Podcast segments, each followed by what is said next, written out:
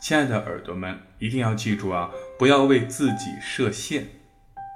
是谁让你萌生已经没有办法了的感觉呢？我想多半是自己吧。当然，我们说凡事总是有极限的，比如环境不允许、物理上办不到、时间不够等等等等。但是在到达真正极限之前，往往是自己先行设限。即便是认为已经很努力了，也有可能是会更加深入的空间，去天外有天的去想想。